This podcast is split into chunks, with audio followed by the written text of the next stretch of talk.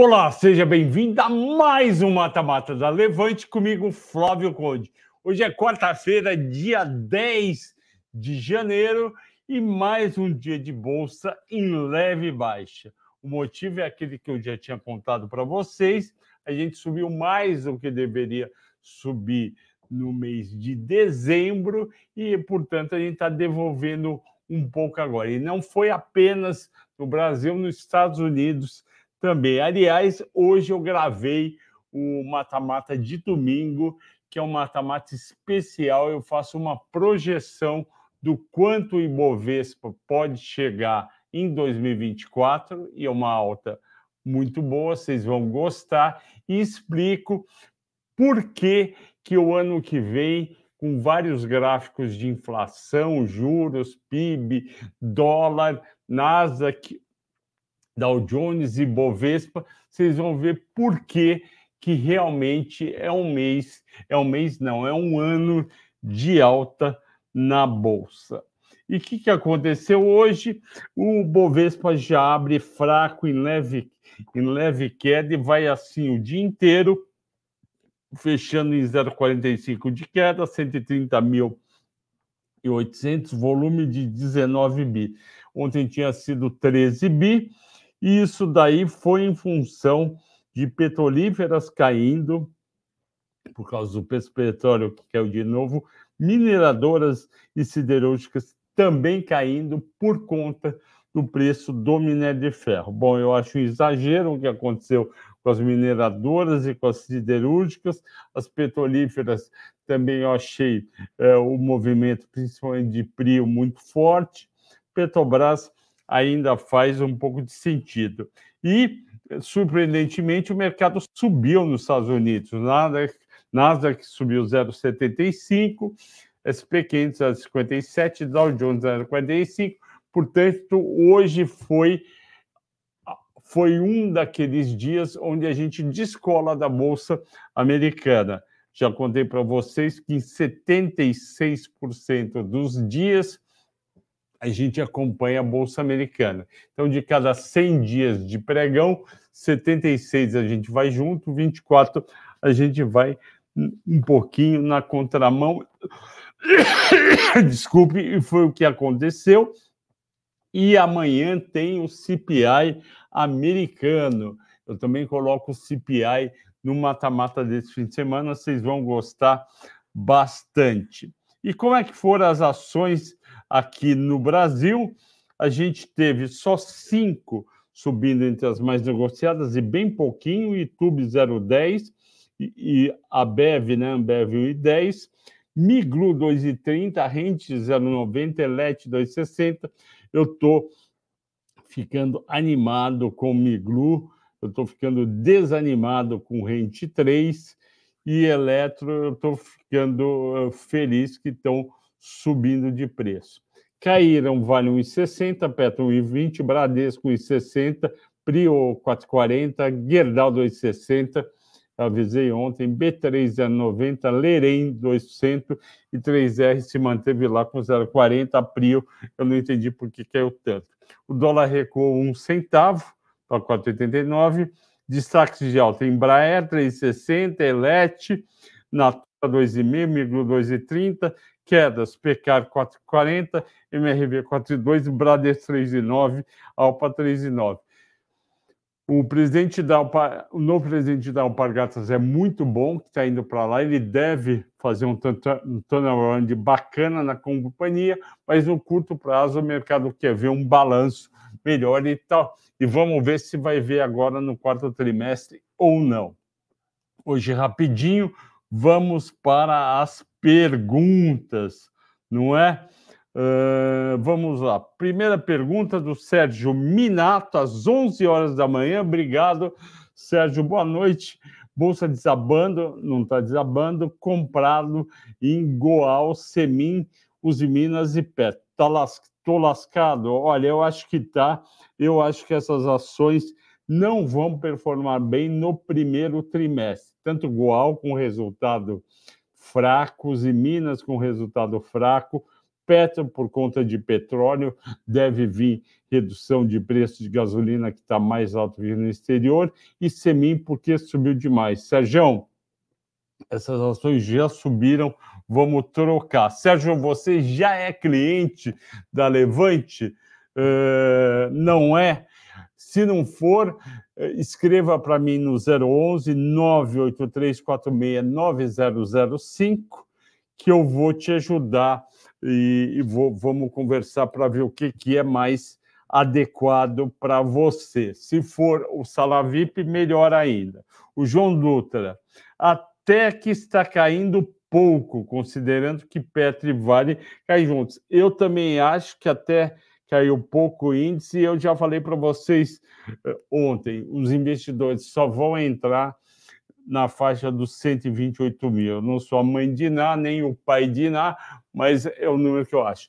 Bora para o melhor fechamento. Amanhã tem do mestre dos FIIs. Sim, amanhã teremos a presença do mestre dos FIIs, Fabiano, direto, acho que do Catumbi. O Anderson, boa noite a todos. Logo mais, bolsa no 123 mil. Da fiscal, fiscal faça investidores impressionam DI. Eu concordo com você, Anderson, déficit fiscal. É, eu não acho que é fácil investir. Que camiseta é essa do São Paulo, meu amigo? Você vai no jogo? Não tem jogo hoje. Ó, o pessoal está perguntando se você vem no FI amanhã. Vem, né? Tá, ó, apesar dele estar com a camiseta do São Paulo e chorando com a ida do, do nosso amigo é, Dorival Júnior, para a seleção, que eu acho que vai melhorar um pouco, mas não vai arrumar muita coisa, porque os jogadores são muito fracos. Eu acho sim, concordo com você, Anderson Pereira, que risco fiscal e déficit mais alto é, impulsionam DI, mas eu acho que não afasta investidor de bolsa. Por quê? Porque o investidor de bolsa é um investidor de bolsa que olha, olha a bolsa e olha a empresa. O dinheiro que vai fazer a nossa bolsa subir é o dinheiro do investidor estrangeiro. Isso vai acontecer quando o Fed começar a cortar juros no segundo trimestre. Até lá, a gente vai ter altos e baixos. Uh, professor Sabino Faisal, respondendo a sua pergunta, com certeza não fui professor da sua filha, eu lecionava filosofia e sociologia. Um forte abraço e parabéns pela análise. Ok, que pena que ela não tem aula com você, que você tem cara de quem foi um ótimo professor. O Odaci pergunta: vale a pena entrar em Viveu? Não vale a pena entrar em Viveu. Viveu, Viveu é uma empresa que é uma ideia muito boa. Eles querem fazer um hub de saúde e aí eles têm várias, várias empresas ligadas à saúde empresas menores nesse hub e com essa road. O problema é o seguinte: essas empresas a gente não tem informação e não consegue entender e imaginar qual vai ser o resultado. É diferente de um hospital. O hospital está lá, é pegar receita, número direito, etc. Então, eu não acho uh, interessante a Viveu.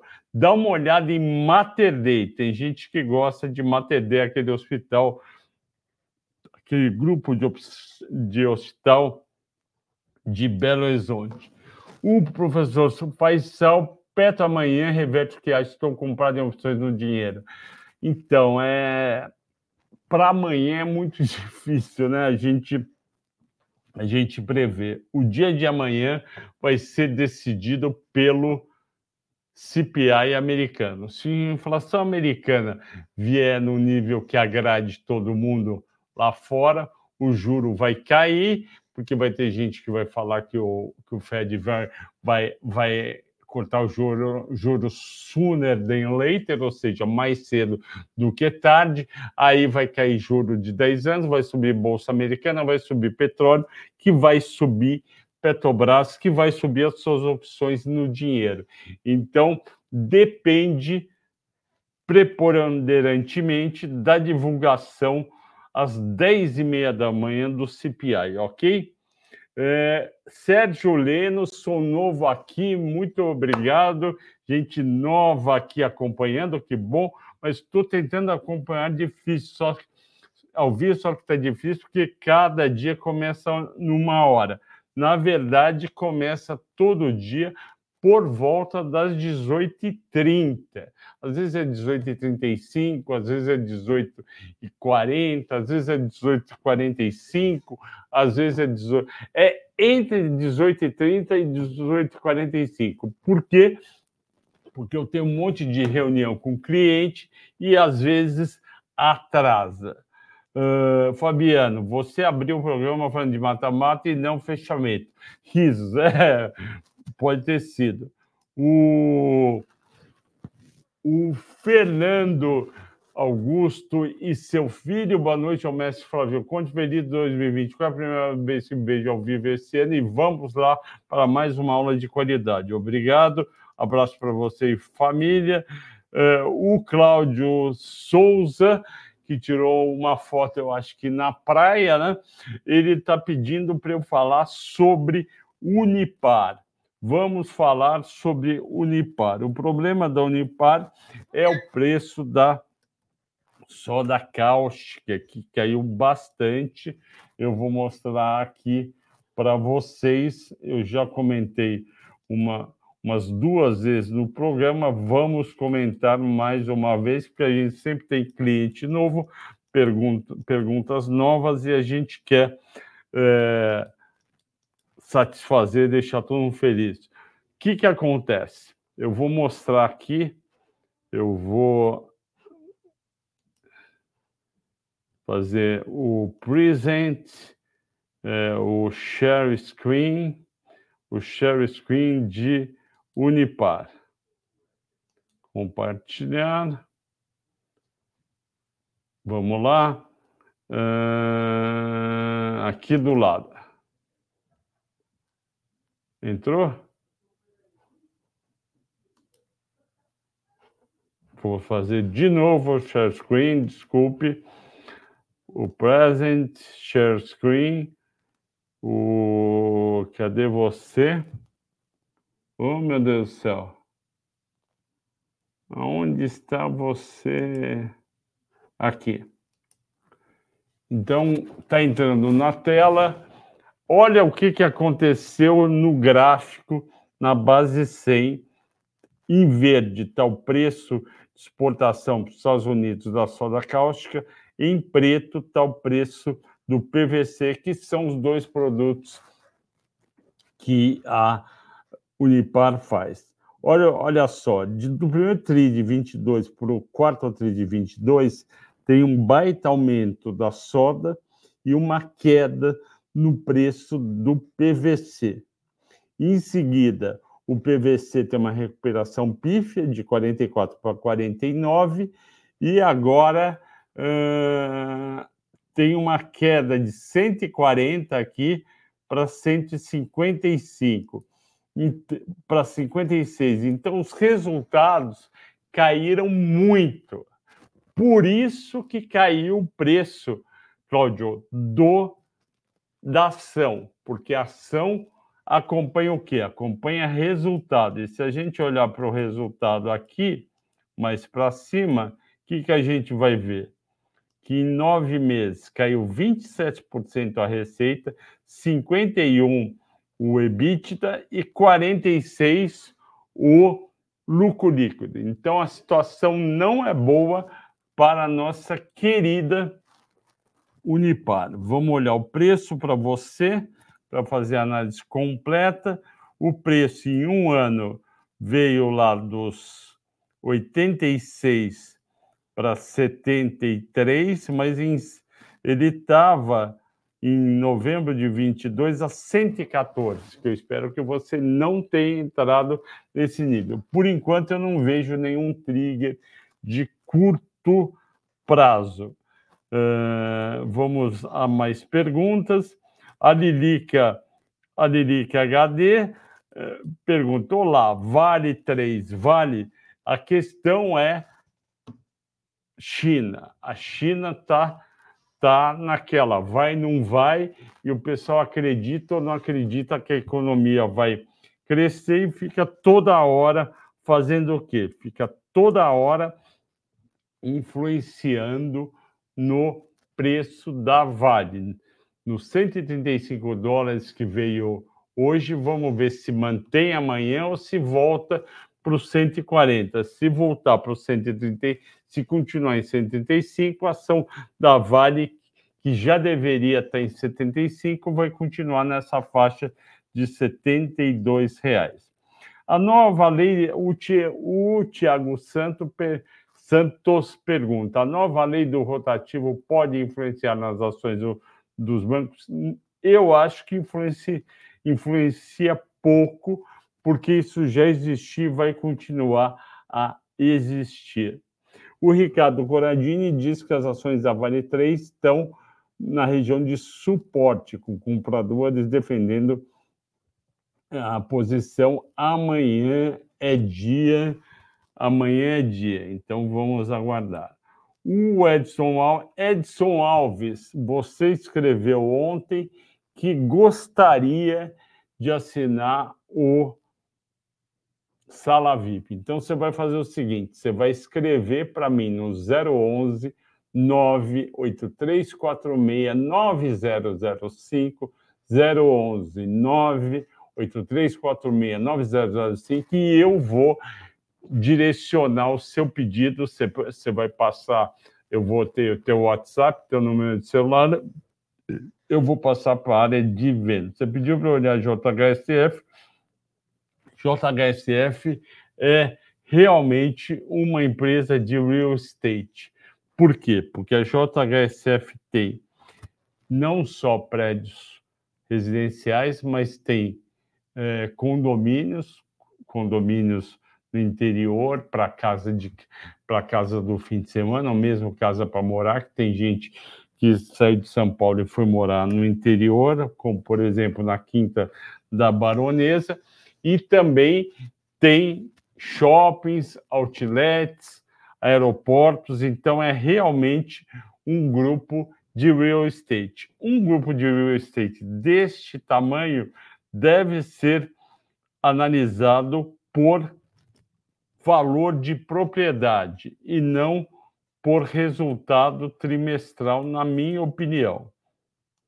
Vamos relembrar como foi o quarto trimestre, olha só, eles têm incorporação, residência para locação e clubes, shoppings, varejo digital mais área de hospitalidade e gastronomia, que é o Fazano, aeroporto, e na holding tem o capital e a própria holding. Então vamos lá para os resultados. Receita bruta no terceiro trimestre, 397 milhões, margem de 51 milhões, uma margem muito boa. Sobrou uh, um EBITDA ajustado de 186 milhões, bom, 37%, e um resultado líquido de 80 milhões, também muito bom. Vamos olhar aqui no meu querido Status Invest para ver como é que está os múltiplos e o endividamento. Bom, o papel subiu 15% em 12 meses, é pouco. Ah, esse papel veio de um máximo um máximo de 8,74. Isso daí foi em 2020. Eu tenho cinco anos aqui negocia 16 milhões por dia, ele vale 70% do valor patrimonial, tem um yield bom de 8,80 e um preço, valor patrimonial de 0,70. As pessoas não pagam, às vezes, o valor patrimonial porque tem dúvida de realmente se a empresa vale aquele patrimônio líquido e a quanto vai ser vendido. O retorno é baixo, 7,8%, mas eu disse, é uma empresa para ser vista pelo valor patrimonial. Ela tem uma dívida de 2 bilhões e meio para um valor patrimonial de 5 bilhões. Então, isso explica por que, que a companhia não é cotado a 5 bilhões e 40, porque o pessoal está tirando essa dívida. Dá vontade de comprar? Dá, mas na minha opinião ela está bem precificada, ela sobe com o mercado. O Rodrigo Lima, Mestre Conde, TAI, está valendo entrada para um longo prazo? Olha, eu acho que TAI já foi precificada a questão a questão do reajuste dos dividendos.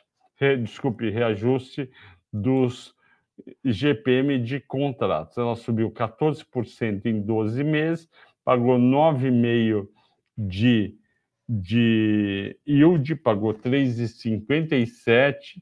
A cotação dela, há um ano atrás, estava 32,62, chegou em outubro a 32,90, hoje está 37,70. Dá para entrar?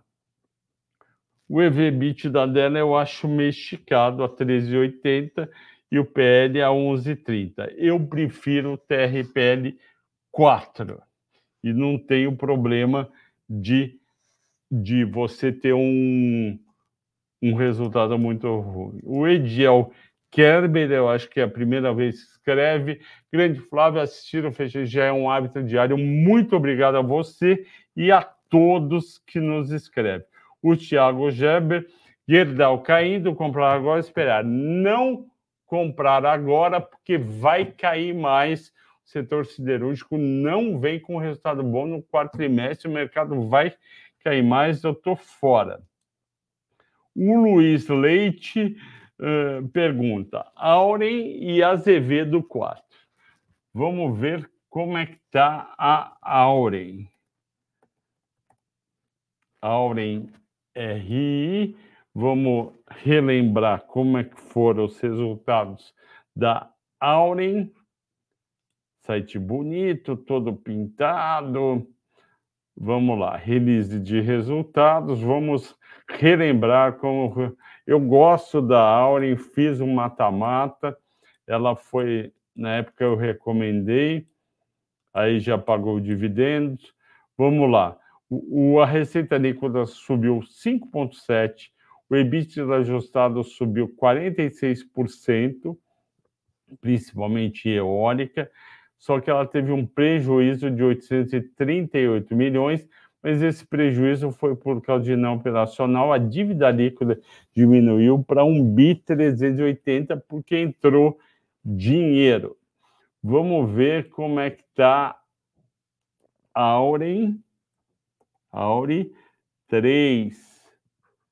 É uma baita companhia, subiu só 12% em um ano a 13,40, pagou R$ reais de dividendos, já foi pago esses dividendos, eu falei no mês passado que valia a pena sair. Eu não acho que vale a pena para voltar agora. Azevedo. Esse Azevedo, eu sei que todo mundo que faz microcap está falando, tá falando dela. É, é só, só uma correção aqui, Danilo. O, o que está aparecendo Será que eu mandei errado o título? Upa, mandei errado o título. Mil perdões, mil perdões, se não é juros derrubam bolsas, eu vou te mandar. Deixa eu ver. Eu botei nove do quatro. Falha minha, eu vou te mandar agora uma, uma thumb e um título correto me desculpe, está com data errada. É, hoje foi, foi muita reunião. Deixa eu só corrigir aqui. Estou é... corrigindo. Pá, pá, pá. Petrobras, Petro, Vale e Gerdau fazem bolsa cair. Pronto. Me desculpe se der para arrumar, agradeço.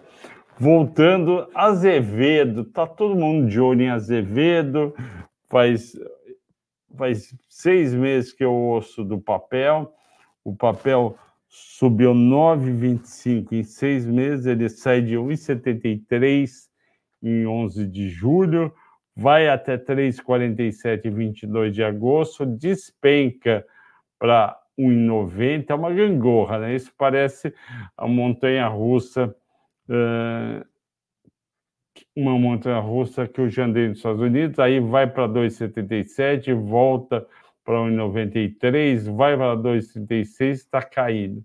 Azevedo é um, é um caso praticamente de você acreditar que vai melhorar a situação da empresa. A empresa está tentando, é, tentando sair de um buraco que ela entrou lá atrás e, pode ter aumento de capital. É difícil. Se você for entrar, entra no máximo com 2% da sua carteira. Por quê? Porque Azevedo e Travassos é aquelas empresas que realmente não dá para ter certeza se vai dar certo ou se vai dar errado. Tem um pessoal que entrou uh, para fazer um turnaround importante na companhia. É esse turnaround que vai fazer a companhia sair e melhorar. Só que é uma empresa muito pequena e já passou por muita dificuldade, diz que tem uma carteira de pedidos enorme, mas essa carteira de pedidos enormes eu já vi, não está no pipeline, isso é infraestrutura, isso é, é mas aí você vai lá, o cara cancela o, o, o pedido, estou em saneamento, saneamento está indo bem, backlog, etc. Não é simples o caso de Azevedo e Travassos, tem renegociação de dívida e de impostos.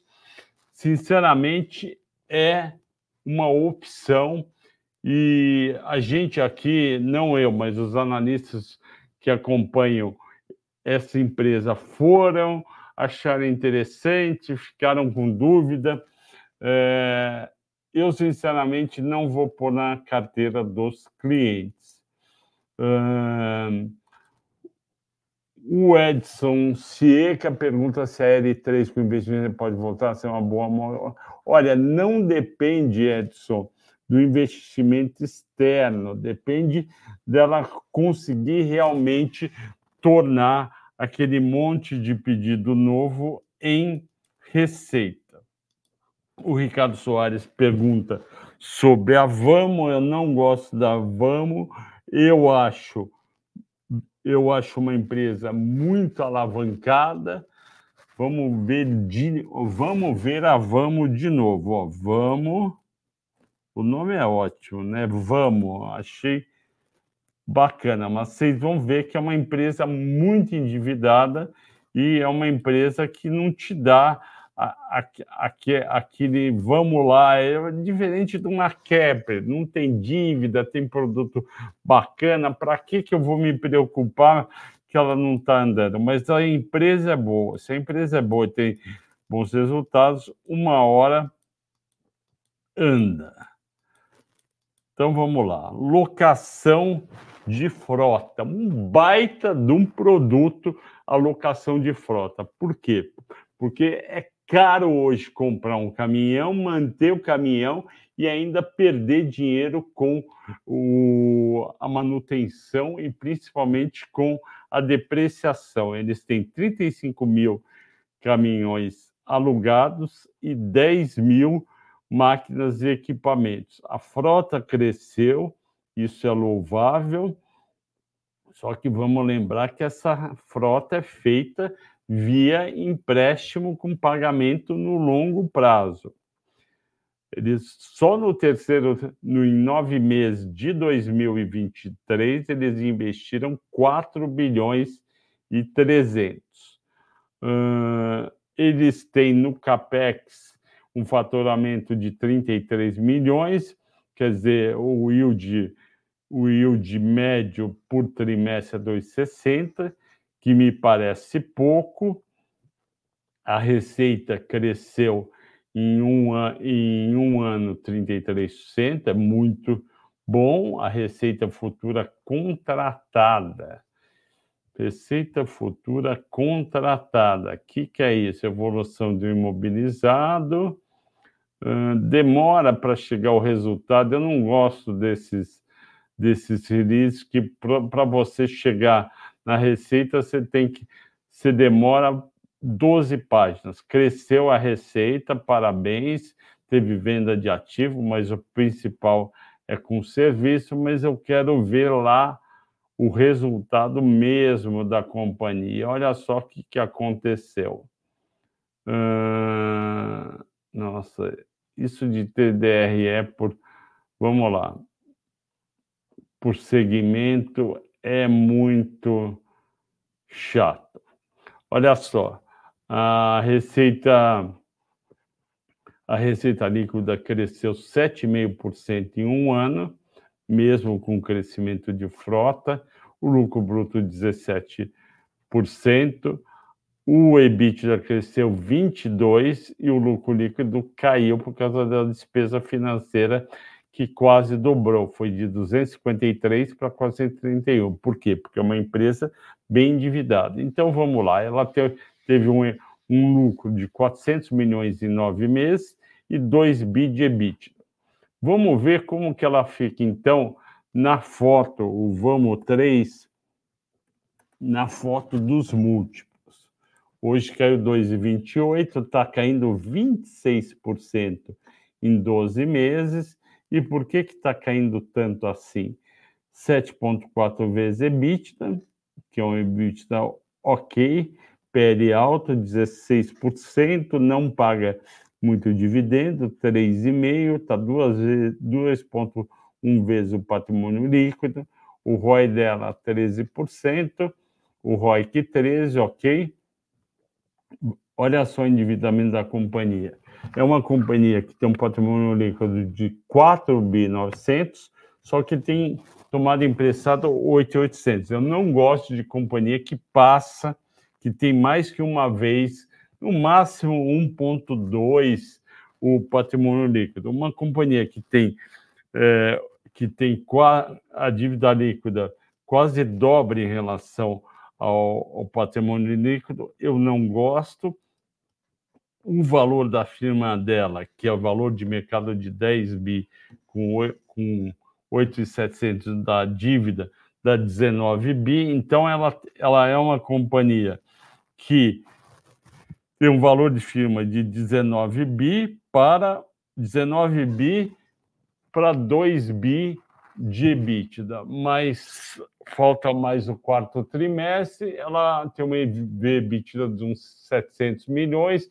vai para 2 bis e 700. Então, é uma companhia com muita dívida que tudo tem que dar certo. Ela pode bem esse ano? Pode. Mas, na minha opinião, ela está devendo o resultado. Eu acho que tem empresa, é, Ricardo Soares, menos arriscada. Por isso que eu não entro. A minha querida Mary Mary, Mary Mary, vale nome de, de atriz americana. Boa noite, mestre Flávio. Você está todo dia aqui, obrigado. Vendi os em Minas com lucro. Graças a Deus, alguma sugestão de compra para longo prazo. Para longo prazo, eu acho que vale a pena ter Sabesp. Vale a pena ter TRPL4 para receber dividendos. Vale a pena ter CPFL para também receber dividendos. Mary, vale. Se você quiser mais recomendações, me escreve no 011 98346 9005 011 98346 9005 que eu vou te responder com certeza. O José Melo chegando agora, PE, PGMN3, pague menos. É bom comprar? Não, não é bom comprar, eu acho que tem ações muito melhores.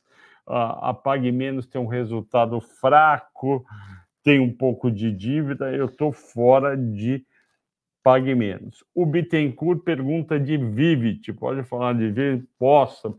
Vivit foi uma grande acertada nossa lá nos 43 reais, ou 43 reais, primeiro 38, depois 41, depois 43, ela foi para 50, paga dividendo, mas eu começo a desconfiar, eu não tenho certeza que ela está num nível um pouco alto. Ela subiu 36% em 12 meses, ela está com, com um PL de 17, 1,2 preço-valor patrimonial, ela está precisando aumentar esse dividendo, R$ reais para R$ reais é pouco, essa empresa tem que aumentar dividendos, ela está dando um bom lucro e o endividamento dela caiu, está em 13 bilhões. Olha só, ela tem um patrimônio líquido de 69 bilhões e 13 bilhões de dívida. Então, ela não é uma empresa muito endividada. Boa parte já está no valor de mercado dela de 83 bi. E eu tô, eu, eu tô sempre pensando em ações para tirar da carteira e ações para pôr na carteira. Esse é um dos meus trabalhos. Se a gente pegar o gráfico, quer ver? Eu vou compartilhar aqui com vocês o gráfico de um ano. Pivot 3, está aqui. Compartilhando, está aparecendo na tela. Olha só, é, saiu há um ano atrás, quando a gente botou na carteira de 38,82, foi para 54,35, devolveu essa queda aqui, está 50 reais. Por que, que deu, devolveu a queda? A alta, porque Aqui teve aquela exagerada de fim de ano. A empresa é muito boa. A empresa cresceu resultados por causa da compra de parte dos celulares da, das linhas móveis da Oi Móvel.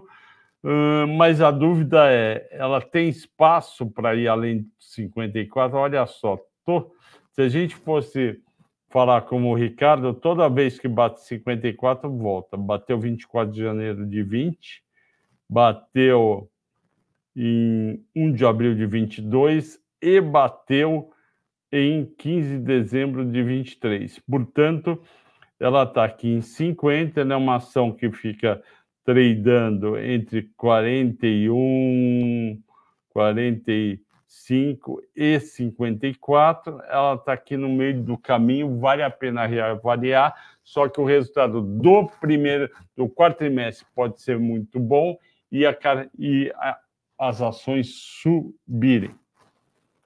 Uh, voltando aqui, vamos stop screen.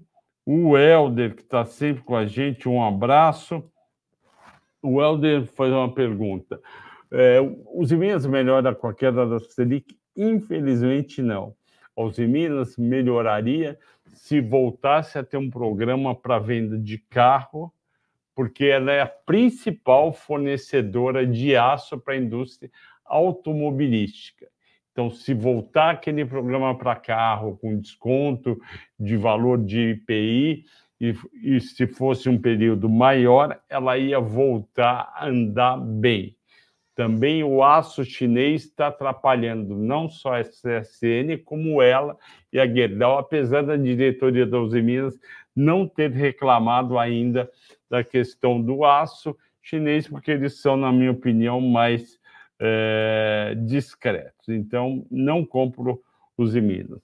O Ender Play, melhor análise, comentário grande abraço, obrigado.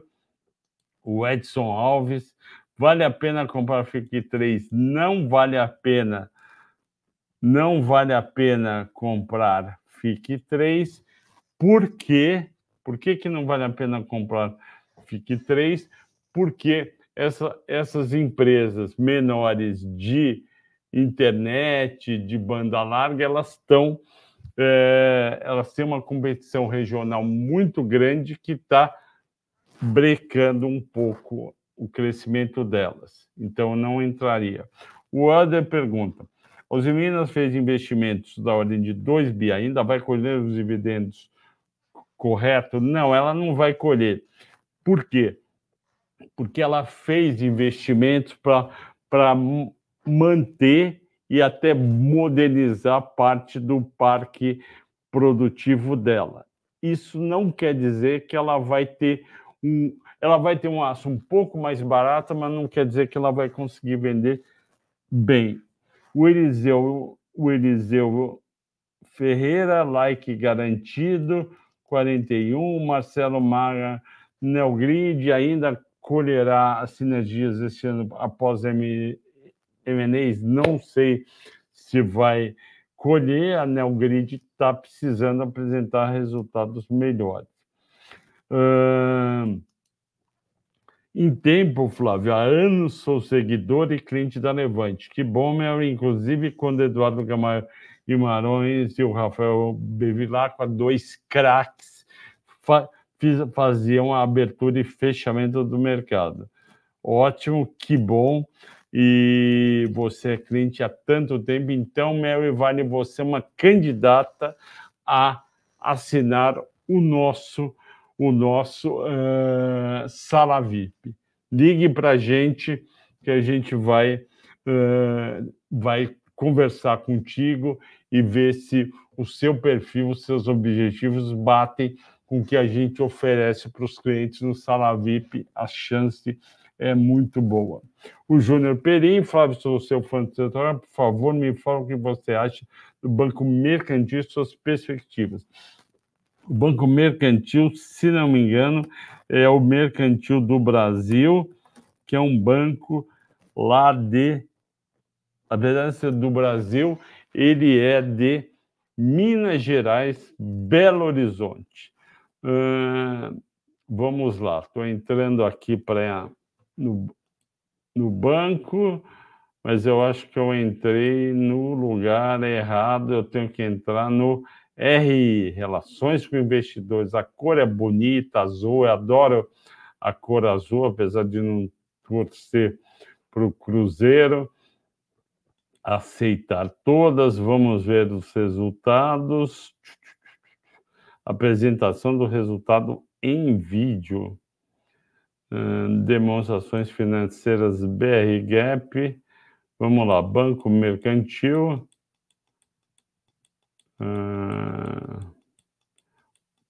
Oh, meu Deus, como demora para mostrar o resultado? Ué, estou no lugar certo? Aqui, release de resultados. Agora, ai, que dor no ouvido. Esse negócio de ficar indo em parque aquático nas férias dá nisso. Depois você volta com dor de ouvido de tanta água que entrou o CEO é o Gustavo Araújo, que é CEO do Banco ICFEI. Uh, vamos ver o resultado, o que, que aconteceu. Nossa, a sede do banco é linda, carteira de crédito, cadê o resultado? Oh, meu Deus do céu. No currículo dos 102 milhões, resultado operacional caiu para 125 milhões, operação de crédito caiu 4,3%, receita de prestação de serviço, uh, provisão para devedores duvidosos subiu para 131%, era 95 milhões. Não está, o uh, que, que eu estou vendo aqui? Não está ainda num período bom. Banco Mercantil, Banco Mercantil do Brasil. É esse? BMIN 4 ou, ou é o BMBB? Eu acho que é esse. Vamos ver. 100% subir as ações, meu Deus. É esse? BMB. Vamos ver quem somos, acordo de acionistas, conselho de diretoria, é, não está me parecendo, uh, não, não está me parecendo justificável tanto. Ai, ai, não está me parecendo justificável o tanto que subiu.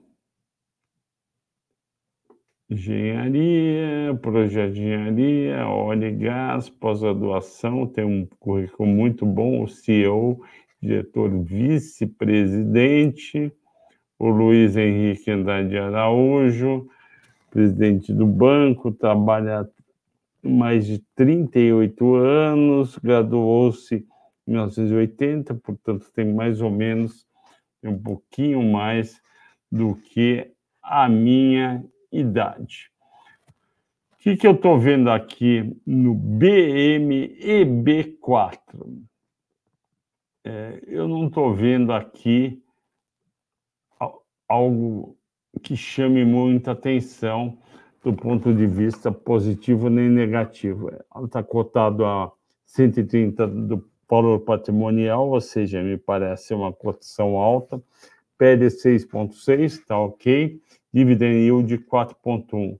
A média do preço-valor patrimonial dela é 0,65, está 1,30, está lá em cima.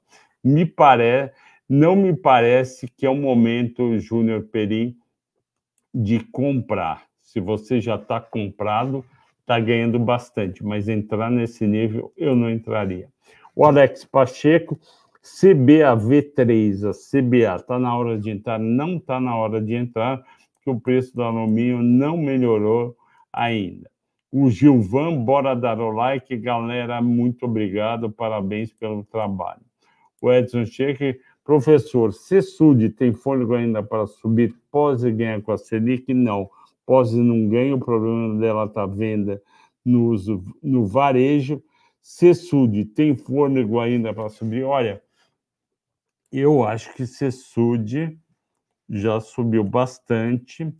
Eu não consigo falar para você, olha, vai parar de subir, é para vender, porque ela subiu a bagatela de 63% em um ano, mas pelos múltiplos dá para a gente ver alguma coisa. CSUD 3, os múltiplos contam sempre uma parte boa da história, e o múltiplo conta que ela está com PL 9.2, que é um PL ok para o risco dela, o EV/EBITDA de 4.4, que também é um V/EBITDA ok. Uh, que mais?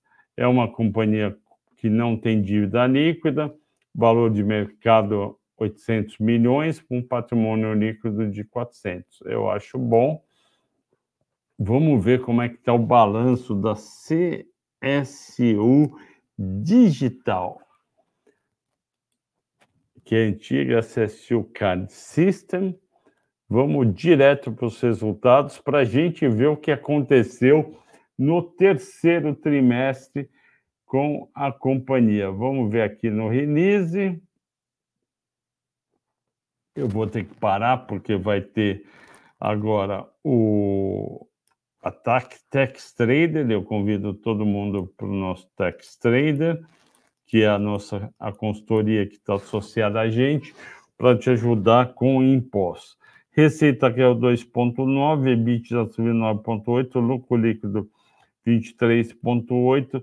Sinceramente, está tudo no preço da CSU. Precisa ter alguma coisa diferente para continuar a subir. Se você está ganhando, eu consideraria pôr o dinheiro no bolso. Faltou é, grupo Mateus para o Danans, faltou também TMCO34 para o Gabriel, Frasli para o Renilson. Por favor, façam essas perguntas de novo amanhã. Eu peço desculpa, mas eu tenho que terminar agora. Muito obrigado a todos. Oh, yeah.